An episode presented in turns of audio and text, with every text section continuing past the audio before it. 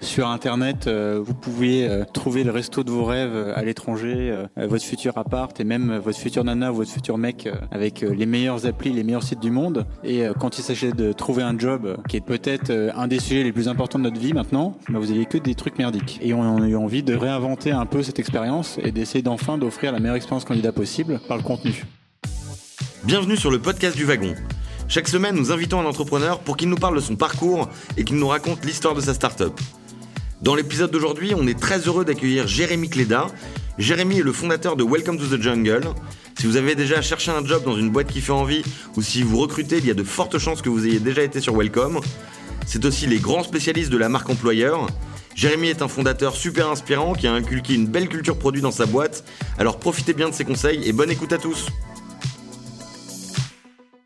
Bonsoir à tous. Euh, je m'appelle Jérémy. J'ai fondé euh, Welcome to the Jungle il y a deux ans avec euh, mon meilleur ami qui s'appelle Bertrand. Euh, l'idée de départ, euh, la tribu s'est constituée au début à deux, hein, donc on n'était pas très nombreux. Et l'idée de départ, elle était assez simple. Nous, on partait du principe que sur Internet, vous pouviez trouver le resto de vos rêves à l'étranger, votre futur appart et même votre futur nana ou votre futur mec avec les meilleures applis, les meilleurs sites du monde. Et quand il s'agissait de trouver un job qui était euh, peut-être euh, un des sujets les plus importants de notre vie maintenant, mais vous aviez que des trucs merdiques. Euh, et alors on s'est dit pourquoi et on a eu envie de, bah, de réinventer un peu cette expérience et d'essayer d'enfin d'offrir la meilleure expérience candidat possible. Et nous on pensait que cette expérience ça pourrait être par le contenu. Voilà, et c'est comme ça qu'on a créé euh, Welcome to Jungle au tout début, euh, il y a un peu plus de deux ans maintenant. Et du coup, euh, pour vos premiers clients, comment tu as pu aller les démarcher, les convaincre que la marque employeur, donc le, le, contenu qu'il y avait sur Welcome to Jungle était vraiment clé pour le, pour le recrutement Est-ce que tu peux nous raconter un peu tes, tes débuts, dans ton approche commerciale et tes relations avec tes premiers clients? Euh, ouais. Euh, alors approche commerciale, euh, c'est un bien grand mot pour euh, nos débuts. Donc nous, ce qu'on fait, en fait, on est un, une plateforme sur l'emploi. Notre démarche, en fait, c'est d'essayer d'apporter aux candidats le, le, plus de contenu enrichi possible sur chaque entreprise, pour que vraiment, en fait, à chaque fois que vous découvrez une entreprise, vous puissiez rentrer un peu en immersion euh, dans la boîte, parce qu'en fait, pour chaque boîte, on fait euh, un tournage, on va chez eux, on fait de, des photos, euh, du contenu vidéo, des interviews vidéo de collaborateurs, des vidéos sur la culture d'entreprise. On met à disposition des stats comme la parité homme-femme, typiquement dans des boîtes tech, ça peut être un sujet, euh, l'âge moyen, le nombre de personnes, enfin tout ce qui permet vraiment de vous dire, bah tiens, cette boîte, euh, est-ce que je m'y verrai, est-ce que je m'y verrai pas, ça correspond à mes aspirations professionnelles ou pas? Voilà, donc nous c'est vraiment ça notre approche, plutôt que d'avoir juste un job board. Vous savez, bah, vous avez des milliers, des milliers d'annonces qui d'ailleurs vous disent pas grand-chose euh, sur le pourquoi du comment, et euh, bah vous faites un filtre. je sais pas moi, vous voulez faire du marketing à Paris, bah, vous postulez à 40 annonces et vous savez pas trop ce qui se passe. Nous l'idée vraiment c'est d'apporter une approche, d'avoir une approche hyper sur cette démarche-là, et ensuite d'inciter les gens à postuler à vraiment ce qui leur correspond. Voilà. Et donc la question c'était euh, ah oui, l'approche commerciale. Euh, bah nous très concrètement, quand on a on a lancé le site en janvier 2015, euh, avec Bertrand, on était deux profils euh, Patek. Euh, donc déjà, euh, rien que de lancer, c'était un défi en soi. Donc on nous avait, pour la petite histoire, on nous avait recommandé un, un freelance qui habitait à Nantes qu'on n'a jamais rencontré de notre vie, euh, puisque en plus lui il voulait faire des Skype mais sans la sans la vidéo. Donc je ne l'ai même jamais vu de ma vie. Donc on a lancé un site avec un mec euh, qui s'appelait juste Jean-Louis et et voilà c'est resté Jean-Louis quoi. on imaginait tout nu chez lui en train de coder et euh, c'est ce qui d'ailleurs reste toujours possible.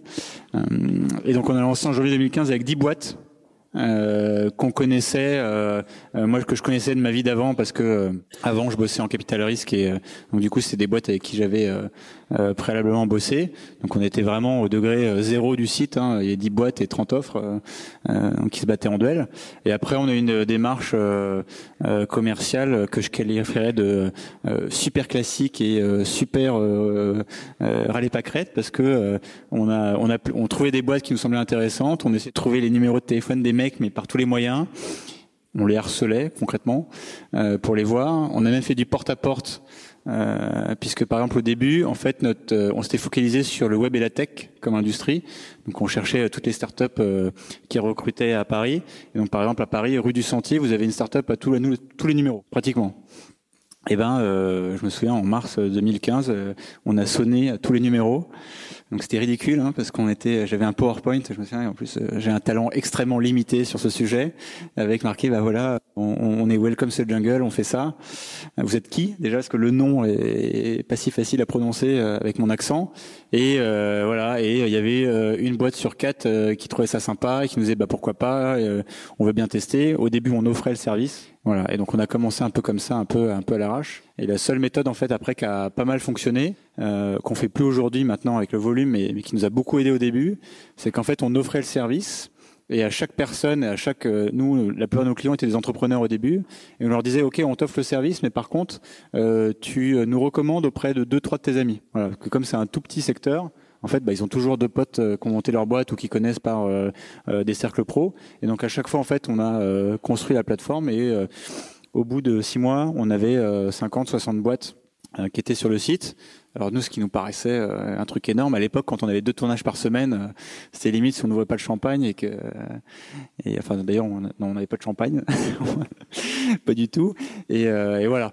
Et, en fait, ça a commencé comme ça jusqu'en on y apprenait un moment un peu décisif nous dans, l'histoire de la boîte. C'est en juin en fait, on a mis on a mis en ligne en deux semaines trois boîtes qui, comptaient pas mal. On a mis Criteo, Blablacar et My Little Paris en ligne sur le site donc qui étaient trois boîtes un peu emblématiques du secteur sur lequel on travaillait, et, euh, qui d'un coup, alors je ne sais pas pourquoi, peut-être que c'était une coïncidence, euh, mais je ne pense pas, et tout d'un coup on a eu euh, pour la première fois des appels entrants des boîtes qui nous appelaient pour savoir s'ils pouvaient être sur le site. Bon, ça, c'était c'était le miracle, quoi. Ça n'était jamais arrivé avant. Et, euh, et, voilà. Et puis aussi côté candidat, euh, ça commençait un peu euh, à monter parce que bah, ces boîtes-là, elles attirent aussi intrinsèquement des gens. Et après, bah, les choses se sont se sont pas mal accélérées. Aujourd'hui, on a 800 clients. Voilà. Super, félicitations. Et Non, non, mais c'est. T'as raison, vaut mieux être, être clair. Et euh, non, j'ai une petite question. Il y a aussi Welcome Kit que vous avez euh, créé à côté, qui est plutôt une plateforme SaaS. Est-ce que tu peux nous en parler un peu plus et, à la fois sur le produit, sur ce que les fonctionnalités que vous proposez et, sur le, pricing, le pricing de cette solution? Oui, euh, tout à fait. En fait, en discutant avec pas mal de clients, euh, surtout quand on avait à partir de 200, 300 clients, on s'est aperçu que beaucoup, beaucoup, en fait, n'avaient rien pour gérer leur candidature. Donc en fait, faut un peu imaginer euh, du coup de l'autre côté. Donc vous avez des recruteurs qui sont souvent des opérationnels, donc ils ont un taf, et à côté ils doivent faire le recrutement, et euh, d'un coup ils doivent recruter pas qui, et ils se reçoivent 300, 400 CV dans leur boîte mail. Et donc là, du coup, l'enfer commence. Donc euh, quand je le refuse, faut que je lui envoie un mail, faut que je sauvegarde, machin. Enfin, bref, le bordel, vous l'imaginez bien. Et après, il y a un, quelqu'un, un candidat intéressant. Donc euh, je forward la candidature euh, à un tel qui me répond, ouais, pas mal. Programme un entretien. Donc on refait. Enfin, bref, tout ça, tout ça marche très mal. Et donc il y avait quelques logiciels, il y a quelques logiciels qui existent aujourd'hui qui sont des, des sortes de CRM pour le recrutement qu'utilisent des recruteurs. Et nous en fait on trouvait que la plupart de nos clients n'avaient pas ce genre d'outils. Donc au début on devait offrir ce genre de service un peu light euh, en tant que back-office juste de notre site. Et on s'est dit, bah, pourquoi en faire un vrai service euh, pour nos clients. Et voilà. Et Welcome Kit, c'est né de ça. Donc euh, dans le jargon du recrutement, ça s'appelle un ATS, c'est un Applicant Tracking System. C'est vraiment un CRM dédié au recrutement. Et donc nous, ce qu'on a fait, c'est que on trouvait, on utilisait tous les jours un, un outil qu'on trouvait à la fois très cool et très pratique, qui était Trello que peut-être vous utilisez, euh, j'imagine. Et du coup, on a euh, euh, créé, recréé un Trello, mais adapté au recrutement, avec la même logique. De toute façon, je pense que si vous utilisez Trello, vous l'imaginez bien. vos candidats arrivent dans une colonne new, et après, vous pouvez les trier en fonction de, de l'évolution de votre parcours. Voilà. Et, et ça, c'était un enjeu qui était critique pour nous. Déjà parce que euh, euh, au début de la boîte, assez vite on a recruté un, un CTO dans l'équipe et puis d'autres personnes, et que euh, au bout d'un moment, bah, faire un média en ligne ou un site sur l'emploi, ça les excitait moyennement, et donc du coup ils avaient envie d'aller un peu plus loin dans la, dans la démarche. Et ce qu'on a fait ici, c'est que là les change techniques sont sont beaucoup plus poussés, ne serait-ce qu'une question de montée en charge. Et, et puis surtout, en fait, c'était un vrai un vrai besoin un vrai besoin client. Voilà, donc après c'est euh, la logique est très simple. Hein, c'est une plateforme en SaaS euh, euh, que les clients peuvent peuvent utiliser de manière complètement autonome. Aujourd'hui, je crois qu'on a 900 boîtes qui qui l'utilisent. Une partie de nos clients, plus des gens aussi qui l'utilisent en standalone voilà, pour leur site carrière ou autre. Petite question sur un autre enjeu clé euh, du euh, début de, Welcome to the Jungle. Pour tout ce qui est acquisition de trafic, quelle était euh, votre stratégie au départ Quand vous avez commencé, vous n'étiez pas forcément connu et du coup vous avez dû démarcher, mais aussi pour les, futurs, les candidats. comment vous êtes allé chercher et quelles sont les, différentes stratégies que vous avez pu, pu mener au, tout début de, de Welcome to the Jungle? Euh, bah, au tout début, euh, notre stratégie a été euh, au niveau de la mer, quoi. Hein, on n'en avait pas. Euh, en fait, quand on a lancé le site, je, ne sais pas si d'entre vous euh, ont déjà lancé un nouveau produit, etc. Enfin, je me souviens, nous, on a lancé le 16 janvier 2015. On a appuyé une, enfin, appuyer sur un bouton à 11h et quelques et on appuie et on se dit putain ça y est c'est c'est comme dans la vérité si je mens quoi. Les mecs ils appuient ça y est ils vendent des chaussures euh, partout dans le monde. Bah, toi t'appuies il se passe que dalle quoi. Toi c'est euh, le calme plat t'as trois pers t'as trois visiteurs uniques et toi ton associé et ta mère quoi qui allait voir. et Jean-Louis et voilà. Et Jean-Louis non toujours pas. Et Jean-Louis euh, Jean-Louis en fait non parce que Jean-Louis est, est, très pro donc Jean-Louis a enlevé son adresse IP du trafic pour pas polluer. euh, euh, les stats. Donc euh, ça c'est ce que je trouve d'ailleurs assez intelligent. Et et voilà. Et donc en fait, bah, et le, et vous savez, le lendemain, bah, vous arrivez, votre truc est en ligne. Donc c'est donc grosse improvement par rapport à la veille. Mais, mais d'ailleurs, personne vous appelle non plus. Donc voilà. Et puis après, vous vous rendez compte que tout ça, tout ça va être un peu long, mais ça marche. Et après, le trafic, en fait, nous, il est venu. On a trois grands axes, à mon avis, d'acquisition de trafic. Le premier, c'est nous, on a la chance de faire énormément de contenu. je crois qu'en 2016, on a mis 1500 vidéos sur YouTube voilà, qui sont des euh, interviews de personnes, euh, des vidéos de culture de boîte, etc., euh, qu'on a toutes produites nous-mêmes. Donc du coup, ça, ça fait quand même pas mal de pas mal de taf. pour chaque boîte, on a du contenu éditorial, on a des photos, on a des vidéos. Enfin bref, tout ça joue pas mal et nous aide à être très correctement référencé sur Google, ce qui est clairement notre stratégie numéro un. Typiquement, pour la plupart des boîtes avec qui on bosse, normalement aujourd'hui, quand elles sont euh, depuis euh, quelques semaines sur le site, euh, quand vous tapez le nom de la boîte plus recrutement aux jobs, on est normalement on est dans le top 3 des, des links Google, quasi systématiquement. Donc ça, c'est un gros enjeu pour nous. Le second, c'est c'est les réseaux sociaux. Notre audience, nous, ce qu'on vise, c'est les 20-35 ans. Voilà, c'est des candidats plutôt très qualifiés qui sont euh, euh, en recherche d'emploi. Alors ça peut être un stage, ça peut être un premier job euh, ou un second, etc. et donc ça c'est un axe hyper quali pour nous, surtout Facebook et, et LinkedIn, sur lequel d'ailleurs on n'est pas encore euh, des experts, mais euh, on se forme, euh, on se forme tous les jours. et après le troisième axe, qui est un axe qui est qui est plus difficile à, à appréhender et à définir, mais c'est on a aussi beaucoup grandi par des partenariats. des exemples concrets, par exemple, tous les ans, on fait une sélection de boîtes dans lesquelles bosser avec Merci Alfred, vous savez, qui est le pendant masculin de My Little Paris. On a fait des trucs avec My Little Paris ou avec d'autres médias. Et du coup, bah, c'était intéressant de s'associer à des, à des, marques qui ont une audience euh, un poil plus grande que la nôtre euh, et qui nous permettent un peu de rayonner sur une thématique particulière que eux traitent pas forcément, euh, mais que nous on traite bien et donc du coup on peut leur apporter ce genre de contenu.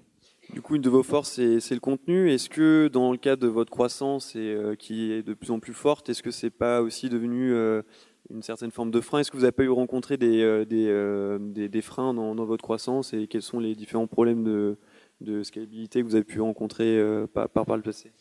Euh, ouais, alors nous, la scalabilité, c'est un mot qui est, qui est, un peu complexe chez nous, euh, parce qu'on n'est pas une boîte pure tech, donc euh, on n'a pas un produit et puis d'un coup, bah, si, si, demain 1000 boîtes nous appellent, bah, euh, on peut en traiter 20 quoi, euh, dans l'immédiat. Enfin, c'est très très compliqué pour nous pour nous de le faire.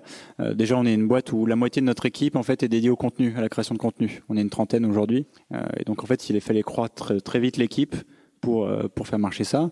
Euh, nous, ce qui est délicat en fait dans la croissance, c'est que en fait tout doit être bien équilibré. Euh, il faut avoir une équipe business pour pour vendre. quand vous vendez beaucoup, bah, il faut avoir l'équipe de prod pour faire tout le contenu et il faut que le site tienne. Euh, et ensuite, plus t'as de clients, bah, plus il faut que le produit aussi euh, évolue. Donc euh, tout ça a été toujours un peu compliqué.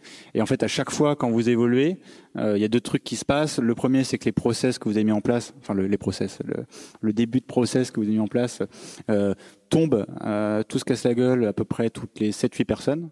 Donc nous, ça fait 30, donc ça fait déjà euh, quatre fois, je dirais, à peu près. Euh, et surtout, en fait, vous devez faire grandir euh, chaque pôle d'expertise de manière à peu près homogène. parce que quand vous, bah, si vous vendez trop, bah, derrière, ça, ça, ça suit plus. si vous allez trop vite ou si le produit n'est pas assez bon, typiquement pour la montée en charge, qui nous a été un sujet, par exemple, à un moment, ben ça marche pas.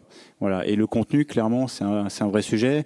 Nous aujourd'hui, on fait entre 20 et 25 tournages par semaine. Euh, dans des boîtes, euh, donc euh, ce qui est assez assez intense. mais là, typiquement, par exemple, on a une taille d'équipe où on pourrait pas faire plus, et du coup, à chaque fois, il faut il faut recruter pour le faire, parce que nous, en fait, on a une politique où on fait tout en interne, et donc du coup, bah, en fait, on peut pas non plus scaler ça à, à l'infini. Voilà. D'ailleurs, c'est pour ça qu'on a aussi notre deuxième métier qui est notre produit SaaS, parce que ça, c'est un produit en fait, bah, où vous avez moins de sujets. Et, et, là, pour la peine, bah, si demain on avait des milliers de clients, allez, euh, rêvons, euh, qui veulent utiliser la plateforme. Bah, à part un sujet de montée en charge éventuel et puis de répondre euh, au support, qui est un truc d'ailleurs qu'on néglige toujours, mais, mais qui est réel, eh ben on pourrait, on pourrait le faire. Quoi. Ok, très clair. vous êtes parti Welcome to Jungle, après il y a eu Show Must Go On, et après Bound to Be Wild. Ouais, première question, comment vous trouvez vos noms? Quelle est la recette magique? Deuxième question, est-ce que la, la, stratégie de euh, diversifier ces noms, enfin, est-ce que tu pourrais nous expliquer les raisons de, cette stratégie, donc de diversifier les noms et de s'adresser à des secteurs euh, particuliers euh, à chaque fois? Ouais, bah, on est assez chaud sur les noms globalement, hein, c'est notre grand truc. on s'est appelé Welcome to Jungle à la base pour, plein de raisons. En fait, on, on, est beaucoup itéré sur le nom au début. Je crois qu'on a fait pas mal de variantes. Et en fait, on est dans un secteur où les noms sont assez chiants. C'est soit job, soit carrière quelque chose. Enfin bref, tout tourne autour de ça. Donc on voulait autre chose. Et en fait, assez vite, on s'est posé la question de quel est le premier mot que vous voulez entendre quand vous rejoignez une boîte. Nous, l'idée, c'est quand même que vous intégrez une boîte un jour ou l'autre, quoi. Et euh, c'était bienvenu. Donc on a, tourné autour de Welcome. Au début, c'était Welcome Jobs. Euh, on trouvait ça toujours pas, terrible. Et en fait, on avait fait un blog qui s'appelait Welcome to Jungle. Et euh, mon associé Bertrand trouvait ça beaucoup mieux. Et puis nos clients même trouvaient ça beaucoup mieux. Ce qui était pour moi euh, pas forcément gagné d'avance. Donc c'est un peu orienté là-dedans et en plus on aimait bien le, discours que ça avait derrière. Parce que nous notre discours c'est de dire que ouais l'emploi c'est quand même un peu la jungle, mais c'est pas parce que c'est la jungle qu'on va pas y arriver. Donc du coup nous on vous donne les armes pour euh, pour réussir. Voilà L'idée c'était un peu ça. Quand je dis ça comme ça, ça fait un peu capillotracté, mais, euh, mais mais mais c'était ça. Et, et en fait, au fur et à mesure qu'on a développé la boîte, Welcome to Jungle, c'était vraiment concentré sur le web et la tech. Euh, toutes les boîtes qu'on avait, on essayait d'avoir vraiment ce focus là-dessus. Et puis au bout d'un moment, on avait pas mal de boîtes qui nous intéressaient dans le dans notre secteur qui était la mode et le luxe, qui a pas grand-chose à voir, qui est un peu différent. Et donc on s'est dit, bah tiens, on va recréer la même chose. Euh, on croyait vraiment à l'approche sectorielle parce que bah, quand vous êtes, je sais pas, vous êtes euh, l'article sur euh, la personne qui fait du merchandising chez Vuitton, c'est pas forcément le truc que vous avez envie de lire le soir, j'imagine, et vice versa. Donc on a voulu créer ça, et c'est comme ça qu'en fait qu'on a réfléchi à un, euh, à un, autre nom. Et Show on trouvait que ça collait bien à ce secteur-là. Nous, le cahier des charges est très précis. On voulait un nom euh, de musique de rock en quatre lettres, avec éventuellement les, les mots en extrémité qui marchaient plus fort que les mots à l'intérieur. Je vous ai perdu, c'est normal. Euh, voilà. Et, euh, et, enfin bref, on est parti dans un délire assez assez total. Et euh, quelques mois après, on voulait lancer une autre verticale qui était le conseil, la finance et l'audit qui est un autre secteur en plus sur lequel on avait beaucoup de, de demandes euh, et qu'on a traité. Et on s'est dit, moi par exemple qui fait 7 ans de finance, je me suis dit que Born to be Wild, ça résumait bien euh, les gens qui bossaient en finance. Euh, voilà. Et souvent je m'arrête à ça sur ce, sur le pourquoi, sur ce, sur son nom-là. Et, et on a lancé ça. Euh, voilà. Aujourd'hui, d'ailleurs, on, on, on, revient un peu sur cette euh, sur cette décision euh, parce que, in fine, en fait, la multiplicité des noms n'apporte pas grand-chose ni à la marque ni ni au candidat. Parce qu'en fait, tout le monde nous connaît par Welcome to the Jungle. C'est cette marque-là en fait qu'on a construite et, et, et, que la plupart des gens connaissent. Et en fait, quand vous, vous offrez le même produit, exactement le même produit, juste quand votre client potentiellement est une industrie différente, en fait, ça vaut pas forcément le coup de changer de nom. Donc d'ailleurs aujourd'hui, enfin dans euh, quelques quelques semaines, on va on va tout regrouper sous une bannière euh, Welcome to Jungle. Ok, un, autre plan de diversification pour vous, c'est l'international. Déjà, est-ce que tu penses qu'il y a des barrières hein, au développement sur le secteur du recrutement, notamment des, euh, diversités culturelles entre les différents pays et, comment tu, tu, vois ton plan pour, pour faire connaître Welcome to Jungle à l'étranger, sur d'autres marchés qui, qui sont peut-être différents de celui du marché français? Euh, c'est une bonne question. Est-ce qu'on se la pose en ce moment? Euh, bah, Je pense que nous, on est dans un secteur qui est un peu particulier. Euh, l'emploi, euh, l'emploi, c'est un secteur euh, un peu particulier. de toute façon, pour l'étranger, vous avez toujours à vous soucier de la dimension culturelle. Nous, elle est particulièrement en faute sur notre secteur. Typiquement, vous pouvez pas appréhender pareil l'Allemagne qui a une situation de plein emploi, la France qui a une situation intermédiaire et l'Espagne qui a une situation où le chômage est assez est assez important. Donc, d'ailleurs, même nous, notre produit qui prône un peu d'une certaine manière euh, une, un rééquilibrage de la relation entre le candidat et le recruteur. C'est un peu ce qu'on vend sur notre site. Bah voilà, cette approche-là, elle est plus ou moins pertinente en fonction de la, de la situation de marché. Donc après, ceci étant dit, euh, nous on pense que l'emploi c'est un sujet qui est universel. Donc euh, tous les pays de, nous on se dit que tous les pays devraient bénéficier de Welcome to the Jungle. Donc allons-y gaiement. Et, euh, et, voilà. Donc nous cette année clairement c'est un, un, sujet important pour nous, ce qu'on aimerait ouvrir un premier pays. pourquoi? Parce que nous les deux tiers de nos clients ont au moins un bureau à l'étranger. Donc en fait assez naturellement ils nous posent la question de est-ce que vous allez ouvrir un nouveau pays? Est-ce que vous pourrez nous accompagner là-dessus? Et euh, beaucoup de candidats qui sont chez nous. Euh, on avait fait un sondage, je crois, il y a à peu près un an sur euh, sur plein de choses, et notamment est-ce que vous êtes intéressé par un job à l'étranger? Et près d'un tiers nous avait dit oui. Donc, donc, du coup, il y a un vrai, il y a un vrai besoin. Et là, par exemple, on a, on a une grande phase de, de, questionnement sur sur où commencer, ce que c'est un peu la question à un million de dollars, quoi. Euh, par où vous commencez? Et nous, là, on aimerait bien ouvrir Barcelone, qui est, euh, qui est une ville, nous on raisonne plus par ville que par pays pour ce qu'on fait, euh, voilà, mais qui est une ville intéressante pour nous parce que euh, on commence toujours par l'écosystème plutôt web et tech, voilà, qui est, qui est intéressant là-bas. Nous on a déjà une trentaine de boîtes avec qui on bosse qui sont là-bas, donc ça va être le, on va essayer de commencer par ça. nous c'est un peu complexe je pense par rapport à d'autres boîtes, parce qu'en fait on a un métier assez local et on peut on a un métier très humain. Donc euh, quand on ouvre, bah, il faut une équipe sur place. Enfin, il faut un country manager, il faut des gens pour la prod, euh, pour faire du contenu, pour aller faire les tournages. Donc voilà. Donc là, on est un peu dans la phase de trouver les bonnes personnes et ensuite de voir comment on peut euh, on peut ouvrir.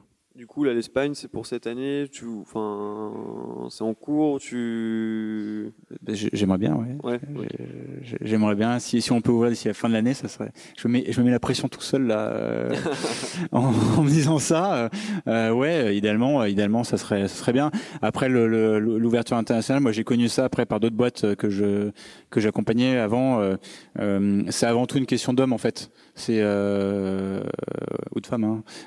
mais euh, avant tout, c'est euh, trouver la bonne personne en fait euh, qui va pouvoir porter votre projet à l'étranger. Quand vous êtes une jeune boîte et que vous faites ça, il faut quasi, même pas d'ailleurs quasi, il vous, faut quelqu'un qui a une dimension un peu entrepreneuriale et qui va être votre country manager localement et qui va porter le projet, qui va porter votre culture de boîte. Et donc ça, c'est des gens qui se trouvent pas forcément hyper rapidement. Donc voilà, donc si ça intéresse quelqu'un, nous cherchons un country manager pour l'Espagne qui parle catalan idéalement euh, c'est un marché qui est énorme de par sa taille, où il y a beaucoup de concurrents. Facebook a annoncé euh, en février qu'ils allaient, euh, lancer le produit Facebook Jobs. Comment vous vous différenciez par rapport à ces concurrents? Comment vous appréhendez cette menace ou non que, que, représente Facebook? Et voilà, que, quelles sont toi les, les, forces de Welcome to Jungle par rapport à tous ces concurrents? Il y a aussi Glassdoor qui qui euh, joue la carte de la transparence entre euh, mm. employeurs euh, employés Ouais, euh, bah, on n'est pas dans le secteur le moins concurrentiel du monde, hein, euh, clairement. Euh, Peut-être même un des plus concurrentiels sur sur Internet. je crois qu'en France, il y a 1200 sites d'emploi, rien qu'en France. Donc ça fait un poil de monde. Je pense que sur ce sujet, en tout cas nous c'est ce qu'on s'était dit quand on avait lancé notre boîte, on s'était dit deux trucs. Euh, soit on se dit que toutes les boîtes qui font, qui sont dans l'emploi sont nos concurrents, et donc là on peut euh, se mettre sous notre couette et pleurer bien fort, euh, parce que en face vous avez euh, les sites classiques qui sont Monster, Cadre Emploi en France, Indeed, qui sont des monstres absolus, et surtout LinkedIn. Et Viadeo à l'époque pour pour avoir un petit côté franchouillard. Euh, et donc l'histoire paraît euh, paraît complètement euh, complètement débile. Euh, et ensuite, ou sinon, il y a l'autre manière de se dire, c'est que nous en fait, on a commencé par une niche, je pense. D'ailleurs, on est toujours dessus, qui est dans notre jargon la marque employeur. Donc, qui est vraiment en fait l'idée de promouvoir la notoriété de l'entreprise par du contenu pour le faire connaître auprès des, des, des candidats. Donc nous, c'est vraiment ce qu'on fait. Et je pense qu'aujourd'hui, notre, grande différence, en fait, c'est d'essayer d'apporter une démarche beaucoup plus qualitative dans la recherche d'emploi dans la rencontre entre les deux parties par le contenu et ce qui, je pense, est devenu notre, valeur un peu différenciante. Euh, et pourquoi? Parce que euh, bah déjà, euh, en fait, nous, notre force, c'était d'industrialiser quelque chose qui n'était pas avant. Euh, avant, quand vous faisiez du contenu sur euh, sur votre site carrière, par exemple, ben, quand vous étiez une boîte, vous faisiez appel à une agence de commérage ou une agence type Publicis ou autre, ça vous coûtait une blinde. Euh, ça mettait hyper longtemps et puis euh, vous avez euh, trois contenus qu'il fallait renouveler l'année prochaine donc vous repayez une blinde et, et c'est compliqué donc nous on a on a essayé d'industrialiser complètement ça ça c'est quelque chose que je pense des, des sites classiques auront beaucoup de mal à faire parce que ça veut dire monter une équipe, ça veut dire trouver un modèle économique derrière, et ce qui est très compliqué parce que leur modèle économique de base ne fonctionne pas comme ça. La plupart, par exemple, vous savez, vous payez pour mettre une annonce en ligne. Donc il y a pas de nous, c'est par exemple un abonnement annuel qui comprend de la création de contenu, donc c'est conçu comme ça. Donc ça, je pense que c'est une, une, grande différence. Et puis après, pour revenir sur les acteurs, oui, il y a Facebook cette année lancé, qui vont lancer Facebook Jobs, là, qui est en test aux US, euh, qui existait déjà un peu par une autre boîte française qui s'appelait Work4. C'était le même principe. Euh, T'as Google aussi qui lance euh, Google euh, Jobs, ce que je trouve un poil plus effrayant. Euh, entre nous, mais voilà. après, en fait, nous, le, le alors je vais pas dire la, la, phrase bateau toute menace est une opportunité euh, parce que non toute menace est une menace point quoi. Et euh, là-dessus après nous je pense que la, notre différence c'est que euh, la, cible de candidat qu'on vise euh, est plutôt une cible assez qualifiée euh, et que moi j'ai tendance à dire que c'est des gens un peu qui ont le luxe d'avoir le donc c'est des gens qui peuvent se dire bah tiens je vais prendre le temps de regarder des boîtes qui m'intéressent euh, de postuler à celles qui m'intéressent il y a quand même beaucoup beaucoup de gens l'emploi c'est trouver un job enfin c'est un besoin alimentaire de base et il faut que il faut que ça aille vite. Et je pense que la démarche, euh, en tout cas nous euh, Facebook, on l'avait testé par euh, le service existant, euh, c'est une démarche qui est, un peu différente. Euh, et je pense que Google Jobs, ça sera, ça sera pareil. Enfin, en tout cas, j'espère. Et voilà. Et après, de toute façon, nous, le, marché de l'emploi, c'est un secteur qui est très large, qui pèse plusieurs dizaines de milliards de dollars. Et en fait, vous avez toujours la place pour des très grands acteurs et ensuite des acteurs de niche. Et moi, je pense qu'on qu qu fera partie de ces acteurs de niche. Ok. J'aimerais euh, aussi que tu nous racontes un peu l'histoire d'un autre produit que vous avez euh, lancé en, parallèle, enfin, qui est euh, votre magazine qui sort tous les ans ou tous les trimestres que tu me disais tout à l'heure. La petite question que j'ai, pour une boîte qui est 100% digitale, euh, qu'est-ce qui a motivé euh, ton choix de bah, d'aller sur du papier et, euh, quelle est selon toi la, grosse valeur ajoutée que ça, vous apporte? Ouais, donc nous on fait du print depuis pratiquement le début, donc ça semble être une hérésie la plupart la plupart du temps. pourquoi on l'a fait bah Déjà économiquement c'est un non-sens absolu. Hein, parce que donc nous on fait un magazine papier, bah, on vous en a apporté quelques-uns, vous pourrez voir à quoi ça ressemble qui fait entre 100 et 120 pages euh, qu'on distribue euh, trimestriellement dans les écoles, dans 90 écoles en, en France. Euh, c'est gratuit. Euh, et euh, grosso modo, ça nous coûte une blinde. Euh, voilà pour le pour le topo. pourquoi on l'a fait? C'est une super bonne question. pour être très honnête, on, on l'a fait au début parce que moi, mon, mon, mon rêve, c'était de créer un magazine papier. voilà, donc très, ex, extrêmement mauvaise raison euh, faire un truc juste parce que c'était votre euh, désir d'enfant. De, euh, le, le, second, le second point qui est un peu plus sérieux, c'est ce qui était on s'était dit avec Bertrand dès le début que notre métier c'était d'essayer de faire en sorte que cette recherche d'emploi elle soit elle soit qualitative et que les gens aient envie en fait de se dire bah tiens chercher un job c'est pas forcément le calvaire et le truc relou que j'ai à faire le dimanche soir quoi. Et, euh, et on s'est dit que, enfin, ce qu'on disait au début, c'est que chercher un job en ligne, c'était assez merdique. Mais on s'est dit aussi que chercher un job dans, dans un magazine, c'était assez merdique aussi. Euh, le seul truc qui existait, c'était l'étudiant. moi, par exemple, j'ai 32 ans, euh, ça m'emmerde un peu d'aller acheter l'étudiant euh, euh, pour chercher du boulot, quoi. Euh, ça fait un, malheureusement un peu longtemps que, que je le suis plus, et que surtout, en fait, on nous, on, le contenu qu'on nous proposait était toujours le même, était pas très quali. Et puis c'est toujours les mêmes soirs, vous savez, c'était euh, les sept euh, erreurs à pas faire sur votre CV. Euh, euh, c'est toujours les mêmes boîtes qu'on met en avant. Enfin bref, enfin moi je trouvais ça assez chiant. Et donc on trouvait qu'il y avait aussi de la valeur à proposer un magazine de qualité avec du contenu fait un peu différemment. Bah, vous verrez, on attache énormément d'importance au design, à l'illustration de ce qu'on fait, à essayer de trouver des trucs intéressants.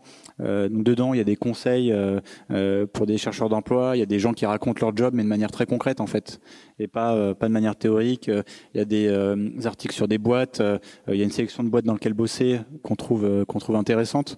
Donc voilà, l'idée c'est vraiment bah, que vous ayez ce magazine et que ça vous donne envie de l'ouvrir et de, et de regarder. Et nous, après, on pense aussi que c'est euh, c'est un bon élément aussi marketing euh, à présenter. Nous, c'est un bon euh, moyen de rentrer en contact avec des écoles qui sont un vivier important pour nous, pour notre audience, euh, et aussi de montrer, parce que les boîtes, elles sont contentes aussi de s'insérer dans ce, euh, dans ce format. Du coup, c'est distribué uniquement en école ou non C'est aussi disponible dans les différents points presse ou sur votre site? Alors celui-là, il est disponible qu'en école. il est gratuit et on fait aussi un annuel euh, qui est en vente, lui qui est en vente parce qu'il y a un moment aussi où il faut, il faut, il faut survivre, euh, qui est en vente sur notre site et dans quelques librairies à Paris. Voilà. Et là, qui est beaucoup plus gros, euh, qui fait 250 euh, pages, je crois. Euh, voilà. Je vous invite à l'acheter. 13,80 TTC. Euh, vous avez, enfin, je vais revenir sur un, petit moment de, votre actualité. Très récemment, en janvier, vous venez de lever 2 millions d'euros. Est-ce que tu peux nous expliquer quelles sont, euh, quelles étaient vos, motivations pour, pour, pour lever ce montant, certainement pour accompagner vos projets de croissance, et, aussi la façon que vous avez, enfin, la, la, manière dont vous avez choisi vos, les investisseurs euh, est-ce qu'il y a des points euh, importants sur lesquels euh, tu as axé ta recherche? Comment voilà comment s'est passée cette levée pour vous? Ouais, ouais on, a, levé un peu d'argent fin d'année dernière. Euh, à un moment en fait où, euh, on, on, avait une forte croissance et on était à un moment un peu un peu clé de se dire est-ce que est-ce qu'on continue à faire ce qu'on fait? D'ailleurs en essayant de brider un peu la croissance euh, parce que la croissance ça coûte cher. En fait, ça vous coûte beaucoup plus cher de croître que que de stagner, enfin, ce qui est ce qui est d'ailleurs euh, assez contre-intuitif en soi. Euh, ou alors vraiment de, de, continuer ça et euh, ce qui veut dire bah, investir pas mal dans les équipes parce que nous on doit pas mal recruter après pour assurer la qualité la qualité de service voilà. Et nous, notre envie, c'était euh, de continuer à faire ça parce que euh, on pensait qu'on avait un bon produit, qu'on pouvait le développer et notamment le développer en Europe. Et c'est pour ça qu'on a essayé de, de lever euh, de lever de l'argent. Euh, nous, c'était un sujet qui était un peu atypique parce que moi, c'était mon métier d'avant. sauf que j'étais du, bon côté, j'étais du côté de celui qui avait de l'argent. Voilà. Maintenant, j'étais du côté de celui qu'on n'avait plus. donc ça change ça change pas mal les choses. Et en plus, nous, on avait une envie qui était un peu particulière. c'était qu'on voulait pas lever auprès de fonds d'investissement euh, parce qu'on se sentait pas prêt, euh, parce qu'on pensait qu'on avait encore pas mal de choses à démontrer sur la qualité de notre produit. En plus, on lançait notre produit en SaaS dont on a parlé, et en fait, on voulait montrer que c'était pertinent et que ça marchait. Et surtout, en fait, on voulait euh, au début s'entourer de gens euh, qui, en fait, n'avaient pas d'horizon de sortie. Donc alors après, je sais pas si euh, ça vous parle, mais vous savez souvent quand vous quand vous levez, bah, vous avez un pack d'actionnaires avec différentes personnes et vous et d'ailleurs, c'est un peu comme un contrat de mariage. Hein, malheureusement, euh, euh, vous commencez une belle histoire d'amour, mais en fait, euh, dès le début, ben, vous commencez à parler de, du, du divorce. Donc euh, voilà, il faut, c'est comme ça. Euh, mais voilà, et une des clauses un peu classiques, c'est de dire, bah dans cinq ans, euh, qu'est-ce qui se passe si on est toujours actionnaire? Bah, on prévoit une sortie, soit en vendant la boîte, soit en trouvant quelqu'un d'autre qui rachète les parts, etc. Voilà. Et, et, Bertrand et moi, en fait, on voulait pas de, de ce type de clause parce qu'on voulait que ce projet il puisse s'orienter dans une dimension long terme et aussi parce que bah, nous on est dans un secteur qui est qui est assez complexe et on en parlait tout à l'heure et qui, euh, nous, c'était notre conviction, euh, demande du temps. Voilà, pour faire une belle boîte et pour faire une grande boîte, on pensait que ben, se dire que quatre ans, dans quatre ans, ben, il fallait euh, commencer à réfléchir à une stratégie de sortie pour X ou Y personnes et transformer en fait la boîte pour ça, ben, c'était pas viable. Donc voilà, donc ben, ça, ça nous a emmené naturellement à aller chercher des investisseurs qui avaient une vision plus long terme. Et voilà, et c'est pour ça qu'on a eu la chance de trouver quatre personnes, quatre business angels, donc qui étaient plutôt plus fortuné que la moyenne des business angels, je pense, mais euh, c'était euh, c'était cool et qu'on euh, bien voulu investir.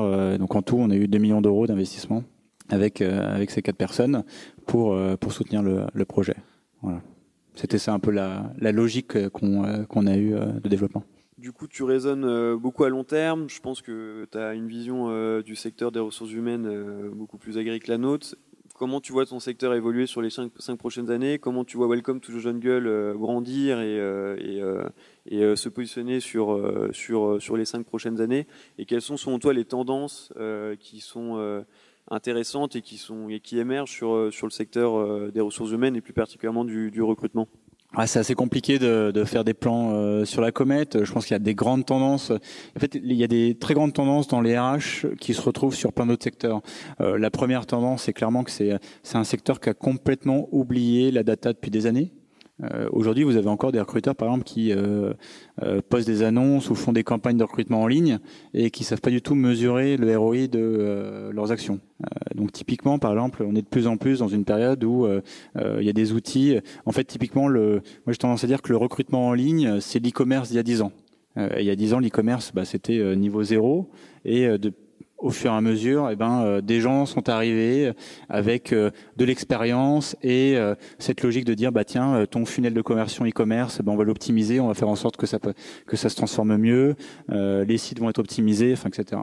Et le, recrutement vient un peu cette période-là. Moi, ce que je trouve assez fascinant, c'est que typiquement, par exemple, un site carrière, ça se conçoit plus pareil. Les campagnes de recrutement en ligne, ça se conçoit plus pareil. Et les outils qui vous servent à, tout ça euh, sont beaucoup plus performants. Ça, je pense que c'est la première grosse tendance. L'autre tendance, c'est euh, euh, alors là qui est aussi assez généraliste, c'est que tous les jours, vous avez une nouvelle boîte qui se crée sur les RH. Euh, qui vous dit qu'il y a un nouvel algorithme génial euh, pour faire matcher candidat et recruteur. Alors ça c'est le euh, c'est le grand truc. Alors l'algorithmie de toute façon, elle est t'as l'impression que c'est un peu partout quoi. Bon finalement c'est juste le gars qui renseigne son CV et qui dit je suis intéressé par la tech et Paris. Et du coup, il te pousse des annonces tech à Paris. Bon, c'est toi, c'est vraiment c'est le truc quand, quand vous mettez les quand vous rassemblez les croix sur le truc euh, quand on était jeune, donc euh, c'est pas encore terrible. Mais il y a, y, y a, pas mal de trucs qui se font et qui justement vont ça. Et je pense que dans cinq ans, ça sera, ça sera beaucoup plus poussé. Et d'ailleurs, nous, c'est quelque chose qu'on qu'on regarde pas mal. Euh, et après, je pense que sur notre marché, euh, il y aura deux grands axes qui se développeront.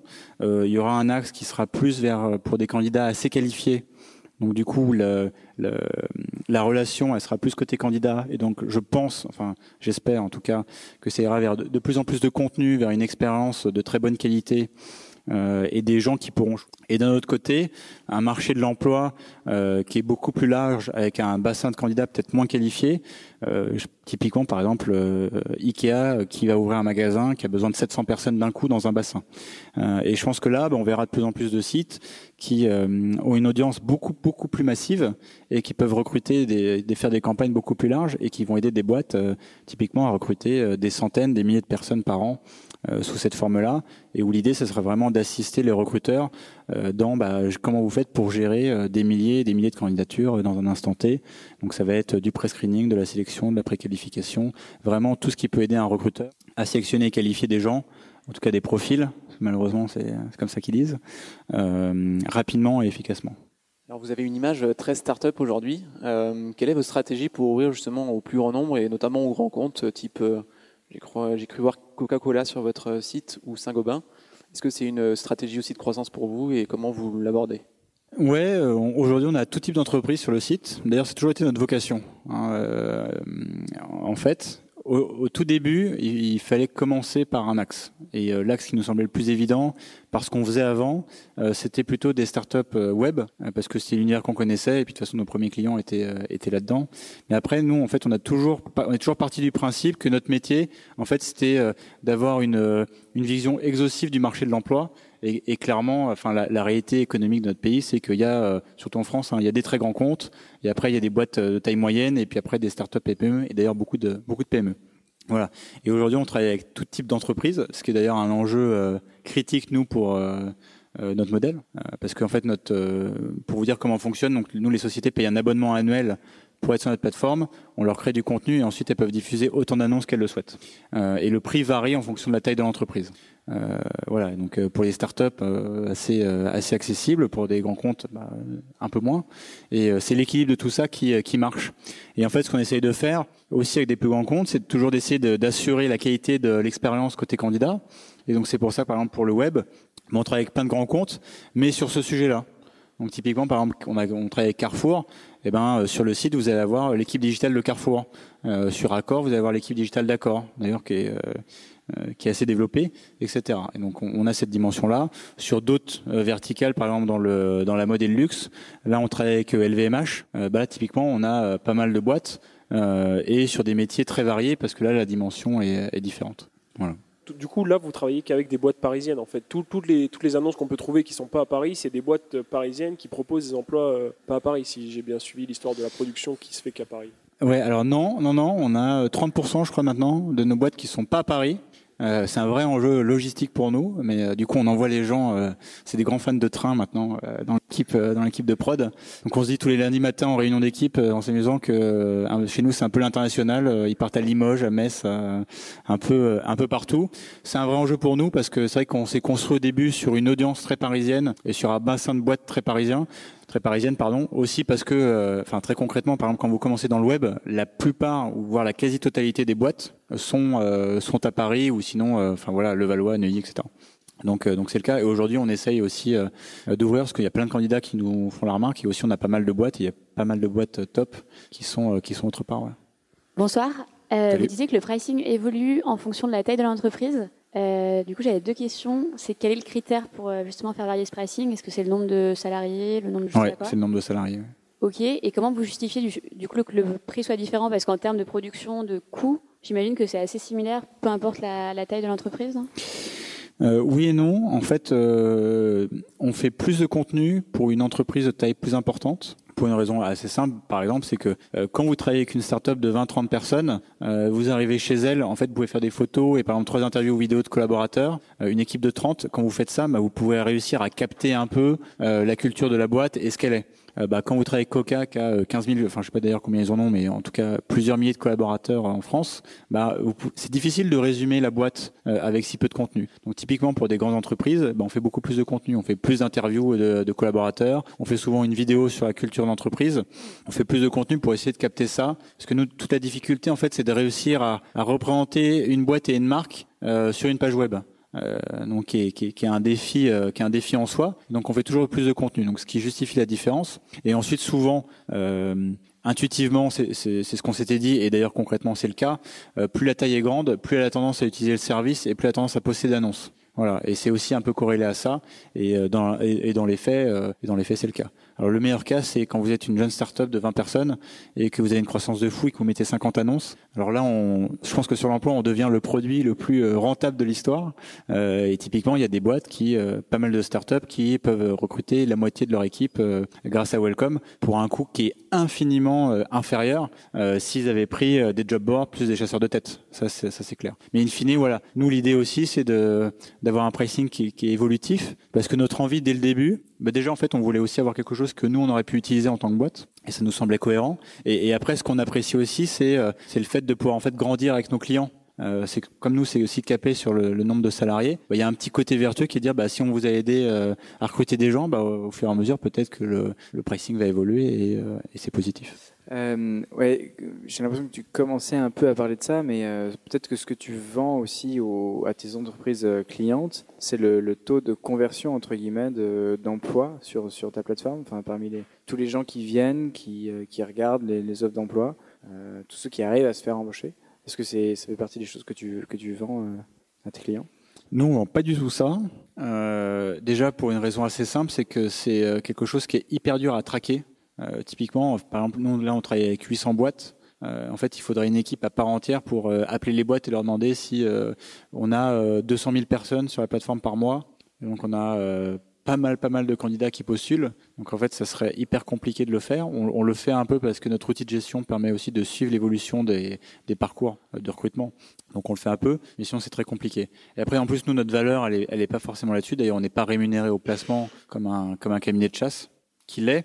Et nous, notre métier, c'est vraiment en fait euh, d'aider la boîte à gagner en autorité auprès des candidats. Et après, entre guillemets, nous, euh, si en fait on a un canal de sourcing supplémentaire, s'il y a des gens qui postulent, euh, nous on le, présente toujours comme une, pas un dommage collatéral, mais un effet bénéfique en fait à ça. Notre sujet, c'est vraiment de les aider à ça. Et d'ailleurs, c'est pour ça qu'il y a pas mal de boîtes en fait qui prend aussi notre service parce que euh, en fait, c'est le meilleur endroit pour euh, euh un peu euh, leur marque employeur. Il y a plein de boîtes, par exemple, qui renvoient vers Welcome to Jungle, vers leur profil à partir de leur site carrière, parce que sur leur site corpo, par exemple, ils n'ont pas de page euh, emploi, et donc ils renvoient là-dessus parce qu'ils savent que, euh, en fait, c'est une image de qualité et qui va pouvoir potentiellement séduire, euh, séduire le candidat. mais à terme, ça sera sûrement quelque chose qu'on va suivre, parce que c'est vrai que même pour nous, en fait, on a envie un peu de savoir ce qui se passe derrière. Donc, typiquement, dès qu'on a une entreprise au téléphone, ben, on leur demande toujours euh, comment ça se passe, s'ils ont des gens. Et, euh, et ce qui est d'ailleurs assez agréable, parce que quand on fait ça comme ça, bah, vous avez toujours des bonnes surprises. Euh, typiquement, on parlait avec Doctolib, qui a recruté, je sais plus, 30 ou 40 personnes via, via Welcome. On a des, des boîtes comme Bureau Partagé qui ont recruté la moitié de leur équipe comme ça. Enfin, on a plein d'histoires qui sont qui sont assez cool et, et qui arrivent. Et après, c'est très difficile après de, ouais, de, de, suivre de suivre ça. D'ailleurs, c'est un enjeu de notre outil de gestion. C'est aussi pour ça qu'on souhaitait le développer à fond, pour qu'on puisse vraiment voir euh, ce qui se passait, ce qui se passait derrière. Euh, justement, par rapport à ça, d'où, quelle est votre euh, principale source par rapport au trafic de candidats? D'où viennent les gens? C'est plutôt du bouche à oreille ou SEO, comme tu en as parlé avant, ou réseaux sociaux? Comment ils vous connaissent? Alors, de mémoire, je crois que 55% de notre trafic il vient du bouche à oreille et de Google. pas mal de gens qui tapent Welcome to Jungle. Donc ça, ce qui est plutôt, euh, ce qui est plutôt cool. Euh, D'ailleurs, on travaille beaucoup sur la marque. Hein, c'est euh, ce qu'on essaye de faire. Après, on a un tiers de notre trafic qui vient de Facebook. Je réfléchis, je somme là, donc on est à 88% si tout si tout va bien. Euh, voilà. Et, euh, et le solde, c'est un peu de LinkedIn, un peu de Twitter, enfin Twitter de moins en moins d'ailleurs. Le magazine. Et bah, le magazine, c'est le magazine, c'est la marque hein, clairement. Et, et, et voilà grosso modo, c'est ça. Et puis après, le, solde, euh, le solde, il varie avec euh, des opérations de com qu'on a pu faire euh, dans le mois et qui sont plus, qui sont plus sporadiques. Nous, on travaille énormément sur sur le sujet marque en fait. C'est assez clé pour nous et Facebook. Du coup, je voulais savoir parce que c'est vrai que ça fait que deux ans du coup vous êtes sur le marché. Mais est-ce qu'il y a eu de l'attrition clientèle un peu? Est-ce que, enfin, qu'est-ce que vous avez fait avec vos clients perdus? Comment vous faites face à ça? À cette éventualité Ouais, le churn, c'est un sujet euh, critique. Euh, nous, la grande chance qu'on a, c'est qu'on a perdu euh, que 8 clients depuis le début. donc, ce qui est, je, dis ça, je suis assez fier de cette de cette stat sur lequel d'ailleurs on communique pas beaucoup. ce qui est plutôt cool. En fait, d'ailleurs nous nous quand on la chance, enfin la chance et la malchance qu'on a, c'est qu'on perd très peu de nos clients. En plus, on a un modèle en fait qui, qui, qui est dans la pérennité. C'est pour ça qu'on a fait un système d'abonnement.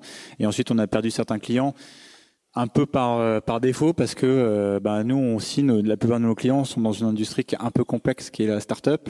Et donc bah, typiquement on avait comme clients euh, des marques que vous connaissez qui sont Take It Easy, Save, Menlook il y a pas longtemps et donc qui ont eu des raisons assez valables de fermer leur compte sur Welcome to Jungle parce que typiquement ils recrutaient plus beaucoup à une à une à une époque donc d'ailleurs, ce qui, nous fait toujours un peu bizarre, parce que c'est des boîtes qu'on a pu, euh, euh, qu'on a suivies, et, et, en fait nous, la, je pense que la, grande différence par rapport à un job board, c'est qu'on a, euh, on a une proximité avec les boîtes avec, qui on travaille qui est assez forte. Nous, on les rencontre toujours au début, on revient chez elles pour faire un tournage, on rencontre les équipes. Donc voilà, donc la relation parfois, elle est assez, elle est assez, assez forte. Donc voilà, donc on a euh, on a la chance d'avoir assez peu de churn. Euh, pour aussi être assez assez honnête, c'est aussi parce que la boîte est jeune. Euh, donc on a euh, euh tout, notre, tout notre parc client en fait n'a pas encore été été renouvelé. Nous, on fonctionne beaucoup par par année. Donc ça explique ça explique aussi ça. Moi j'avais une question. Merci pour la présentation. Euh, j'avais une question un peu naïve du type, euh, je suis étonnée de voir qu'il y a certains grands comptes comme LVMH ou un jour j'ai vu Big Fernand sur le job board Welcome to the Jungle. Et en fait, ce sont des marques qui sont à la fois connues et aimées. Et ça m'étonnait en fait qu'elles aient des problèmes de recrutement. Et euh, bah, en fait, c'était qu'est-ce que vous entendiez par marque employeur, par Welcome to the Jungle? Bah, En fait, on a souvent cette question-là, d'ailleurs de marques qui nous disent pourquoi on aurait besoin de vous. Euh, le, le, sujet, c'est on a, on a, on a des, des, marques sur le site qui clairement sont extrêmement connues, notamment les marques B2C en fait. Euh, on, utilise tous leurs produits potentiellement et, et, on aurait tous potentiellement envie de bosser chez elles si on apprécie ce qu'elles font. Le sujet, c'est que c'est pas parce que vous avez une marque attractive pour votre produit que vous allez attirer euh, des gens ou des candidats qui répondent à vos besoins. Euh, je vous donne un exemple très concret. Euh, Vuitton c'est une marque qui est relativement connue. ils reçoivent, pour connaître le chiffre, pas mal de CV par an. c'est pas quelques milliers, hein. c'est quelques dizaines, dizaines de milliers minimum. Et en fait, le sujet, c'est est-ce que ces gens qui postulent correspondent au job et aux attentes de la marque? Et là, clairement, le sujet, c'est pas forcément le cas. typiquement, il y a plein de gens qui postulent pour faire du marketing chez Vuitton. Euh, il n'y a pas euh, des milliers d'offres euh, et de places en marketing chez Vuitton. par contre, Vuitton, il recrute énormément de devs. Et quand vous êtes dev, enfin, j'en sais rien, mais a priori, votre premier réflexe de recherche d'emploi, c'est pas de vous dire, j'ai postulé chez Vuitton votre premier réflexe, c'est de vous dire, je vais voir si euh, Google et Facebook c'est possible, euh, si je suis un peu franco-français et que la France c'est super, euh, chez Criteo, Blablacar, Algolia, enfin les marques tech un peu de référence. Et voilà. Et vous n'allez pas vous dire, bah, je vais postuler en tant que dev chez Saint-Gobain ou chez Vuitton, etc. Qui d'ailleurs, en fait, potentiellement, sont des super boîtes dans lesquelles bosser pour ce métier-là. Donc voilà. Et donc ça, c'est vraiment ça le sujet. Et ça, ça peut l'être pour plein de marques. Euh, typiquement, euh, My Little Paris, euh, qui est une marque qui est très connue et qui est très visible, ils recrutent aussi d'autres postes que que du marketing ou que du chef de projet. Donc ils ont besoin aussi de se faire connaître pour l'excellence de ces métiers, de ces métiers chez eux. Et donc je pense que notre sujet, et notamment par exemple pour certaines marques, c'est aussi de faire connaître une autre dimension que ce pourquoi ils sont connus. Bah, typiquement, par exemple, Carrefour, ils ont une super équipe digitale. Quand vous pensez Carrefour, vous n'êtes pas tout de suite, c'est le digital. Non, normalement personne ne, répond à ça. Donc, euh, mais parce que c'est vrai en fait. Donc voilà. Donc nous on essaye aussi de promouvoir cette pluralité de métiers euh, pour des marques qui sont pas forcément connues euh, connues pour ça. Tu as évoqué tout à l'heure le fait que certaines entreprises allaient rediriger leur page job vers ton site, votre site. Et est-ce que vous avez déjà pensé à faire le trajet inverse et aller investir les pages job des sites internet de grands comptes ou de grandes entreprises pour gagner en notoriété et éventuellement améliorer le taux de conversion euh, Ouais, tout à fait. Euh, on le fait par, euh, par deux choses. En fait, euh, par notre outil de gestion dont on parlait, Welcome Kit, en fait, qui, qui permet de générer automatiquement une, un site carrière. soit basique en fait en termes de design et soit d'ailleurs maintenant on propose à certaines boîtes de le personnaliser complètement en fonction de l'identité visuelle du, du client donc ça, c'était une, première démarche. L'autre démarche qu'on fait aussi maintenant, c'est qu'en fait, on a créé un, widget de contenu euh, que les boîtes peuvent embed sur leur site pour aussi euh, présenter euh, le contenu qu'on a fait sur Welcome et qui peut être présent chez nous. Parfois, ils n'ont pas envie de modifier leur page et donc ils ont juste à le mettre, c'est trois bouts de code et, et comme ça c'est efficace et quand ils cliquent dessus, ça, ça renvoie chez nous. Donc on a un peu ces deux stratégies-là pour propager un peu notre contenu partout, parce que quand on fait du contenu de façon l'intérêt, hein, c'est pas forcément que les gens le voient chez vous, forcément c'est toujours bien, mais s'ils le voient autre part, c'est aussi c'est aussi de la valeur. Donc on a un peu ces deux, euh, stratégies, soit des sites gérés par nous, soit en fait euh, le contenu propulsé euh, par nous, mais sur un site qui est géré par la boîte. Et ça améliore grandement les retours ou les retours de, enfin la conversion? Si vous avez des résultats, vous pouvez le calculer ou pas? Bah, Aujourd'hui, bah, par exemple, le widget de contenu, c'est très récent, tout simplement parce qu'on l'a pas encore mis en ligne. Euh, sur les sites carrières, euh, euh, nous, je crois qu'aujourd'hui, on, a 200 sites carrières de boîtes qui sont gérés par, par notre produit. Donc là, on voit, on voit l'intérêt. Puis même pour nous, c'est un intérêt statistique parce que du coup, on gère beaucoup plus de flux et puis on peut en, on peut en tirer des analyses un peu plus poussées. Donc ça, c'est intéressant. Après, le, le fait quand les boîtes redirigent depuis leur site vers nous pour Welcome to Jungle, là, l'intérêt, il est très important parce que ça fait beaucoup de backlinks de qualité. Donc pour le référencement du site, c'est assez, euh, c'est assez pertinent. Euh, et, ensuite après pour le contenu, euh, ça dépend. Il y a aussi beaucoup de boîtes qui, nous tous nos contenus sont, enfin vidéos sont sur YouTube. Et donc du coup il y a pas mal de boîtes aussi qui utilisent ces contenus pour les mettre sur leur site, ce qui est aussi un avantage assez important pour nous parce que comme ça après ils peuvent potentiellement aller sur la chaîne, consulter d'autres vidéos et connaître connaître la plateforme. Euh, du coup, on parlait tout à l'heure de, contenu euh, embedé euh, chez les sites des clients, on parlait de Google, on parlait de Facebook. Ils arrivent pas mal via la publicité. Est-ce que c'est quelque chose auquel vous réfléchissez de proposer demain à vos clients de faire de la publicité pour revenir sur, sur votre site et donc en fait trouver des candidats via ce biais-là? Ouais, c'est quelque chose auquel on réfléchit, sur lequel on n'est pas encore mature, je pense, hein, dans la réflexion. En fait, nous, ce qui est intéressant, c'est que, notamment par exemple pour des clients qui sont sur Welcome to the Jungle et dont on gère le site carrière, c'est qu'en fait, on, du coup, on gère une grosse partie de leur flux de candidats, et du coup, on pourrait tout à fait, par exemple, proposer une solution de retargeting en fonction de ça pour les euh, pour les amener euh, là-dessus. Il y a pas mal de boîtes qui expérimentent ça. Il y a même des boîtes qui sont créées sur le retargeting pur RH. Moi, ce que je trouve être euh, un sujet assez intéressant, parce que je pense que là, c'est une bonne manière vraiment de monitorer en fait le coût, le coût d'un CV, par exemple, d'un CV reçu.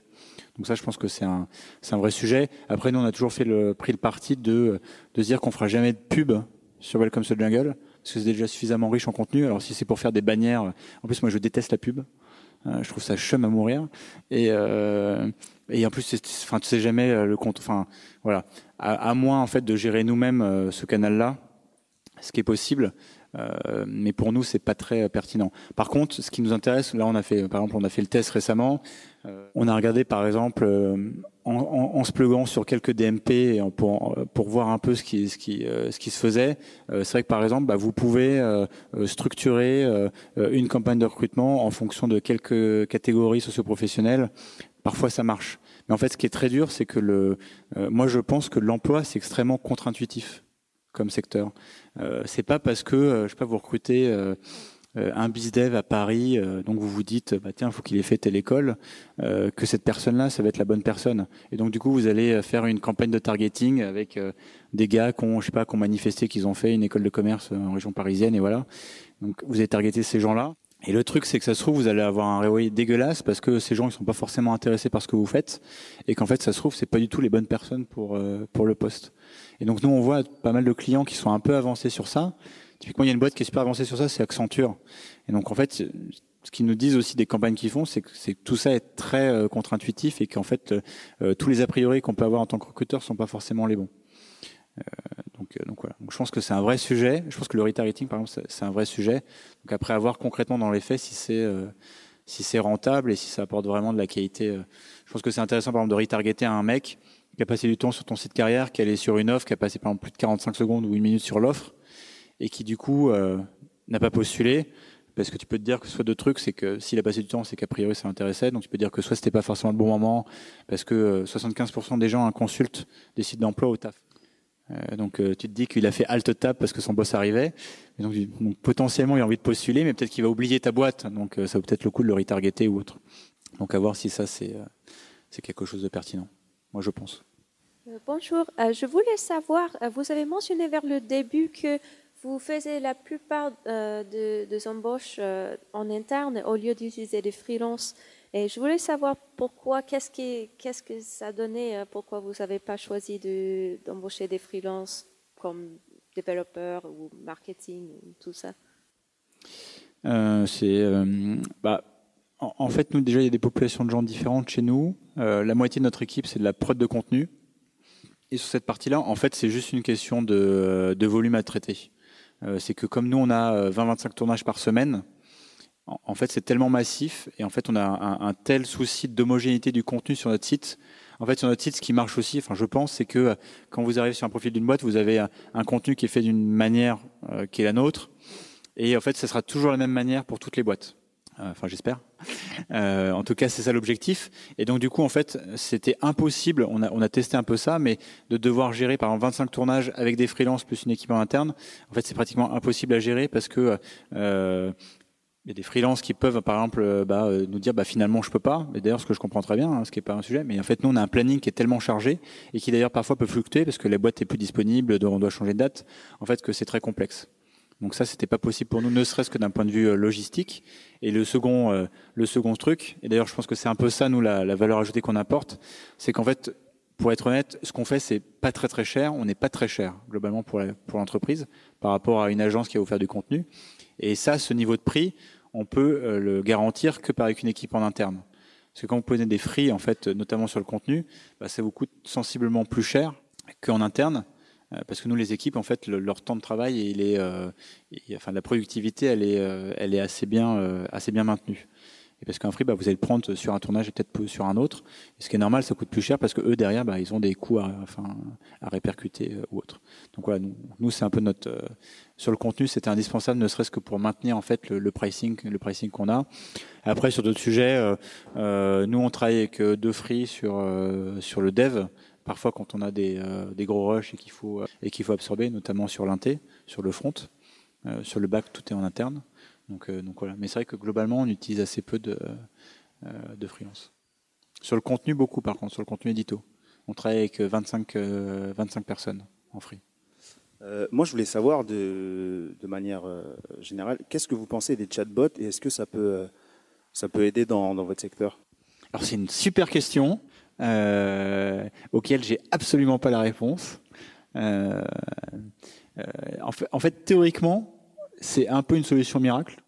Euh, parce que dans l'idéal et dans le meilleur des mondes, tu te dis, euh, je me connecte, euh, à la limite même j'envoie mon CV et, et, et, le bot le parse et en tire des infos. il te demande un peu ce que tu veux faire dans la vie. Et là, euh, il te push euh, euh, des offres et des boîtes et, et c'est merveilleux quoi. Et limite même d'ailleurs, tu peux lui parler pour lui dire ouais ça c'est pas top. Donc voilà. alors la réalité c'est que ça marche pas du tout comme ça. nous on pense que c'est un sujet. En fait nous on pense que c'est un sujet pour deux choses. Pour essayer peut-être d'atteindre un jour ce côté un peu mythique, en fait qui est en fait votre assistant RH virtuel quoi. Tu sais c'est un peu le, super coach dont tu rêves ou le super pote qui le vendredi soir à un dîner te dit putain j'ai rencontré une boîte euh, ça te correspond complètement, tu devrais postuler. Ça, c'est vraiment le truc dont on rêve. Euh, en tout cas, moi, je rêvais euh, pas mal à l'époque. donc ça, je pense que, en tout cas, moi, je concrètement, je pense qu'aujourd'hui, c'est, on est assez loin, assez loin de ça. Après, nous, le, chatbot, ça nous intéresse à une version un peu plus basique, qui est qu'en fait, nous, notre, site est quand même structuré comme un média.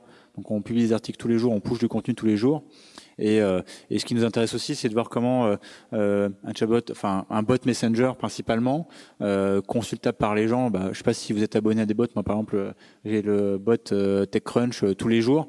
Bah, c'est vrai que tous les jours, je le consulte parce qu'il arrive sur mon messenger, je regarde et puis je regarde les cinq articles du jour et ça m'intéresse. Donc à voir si ça, en version basique, ça peut être un moyen de, de meilleure conversion et de gain d'audience. Et ça, ça peut être, ça peut être intéressant. Mais après, c'est vrai que le sujet, c'est comment euh, tu as la version un peu avancée. Quoi. Nous, on a regardé pas mal de trucs qui se font sur le marché. Et pour être honnête, on a toujours été super déçus euh, de l'expérience. Parce que tu as toujours envie d'aller un peu plus loin. Tu as envie de taper ta petite phrase et que le mec te répond. Donc quand il te répond, ça veut dire que tu as un humain derrière. Et donc là, je trouve qu'il y a un vrai sujet de scalabilité. Quoi. Que toi, nous, par exemple, on a 200 000 personnes par mois sur la plateforme. Alors s'il faut répondre aux gars, euh, voilà, t'es foutu. Quoi. Donc, tu, tu dors plus. Donc ça marche pas. Et euh, donc voilà, donc toi pour l'instant, je trouve qu'on est un peu entre. Euh, alors, moi que tu une solution, et là, du coup, je suis, je suis preneur. Oui, oui, c'est sûr, j'en ai une. Ah bah, très bien, on va en parler alors. On a le temps pour une dernière? Si c'est une solution pour le bot, je veux bien. Non, euh, malheureusement, bah, c'est super sympa. J'avais juste une question. comment tu te vends auprès des, des annonceurs euh, depuis le début de la soirée, on voit qu'en fait, tu vends juste euh, une place, enfin, super intéressante pour, euh, pour recruter. Mais est-ce qu'au final, tu ne te verrais pas plutôt comme une sorte de média où tu rendrais sexy des entreprises, où tu raconterais une histoire de ces entreprises plutôt que juste recruter? Par exemple, on a vu qu'il y avait des grands comptes comme Coca-Cola, peut-être d'autres, j'ai pas trop regardé, L'Oréal ou Total, qui sont qui ont pas trop de mal à recruter, j'imagine. Est-ce que toi, tu vendrais pas aussi plutôt une histoire de rendre ces entreprises fun et euh, auprès de, du grand public? Bah, Nous, déjà, on se définit comme un média sur l'emploi. Hein. Euh, on a cette vocation-là. Euh, on développe de plus en plus de contenu. D'ailleurs, cette année, on va développer plus de contenu, euh, plus médias. typiquement, là, on lance une série de documentaires sur l'emploi avec différents axes.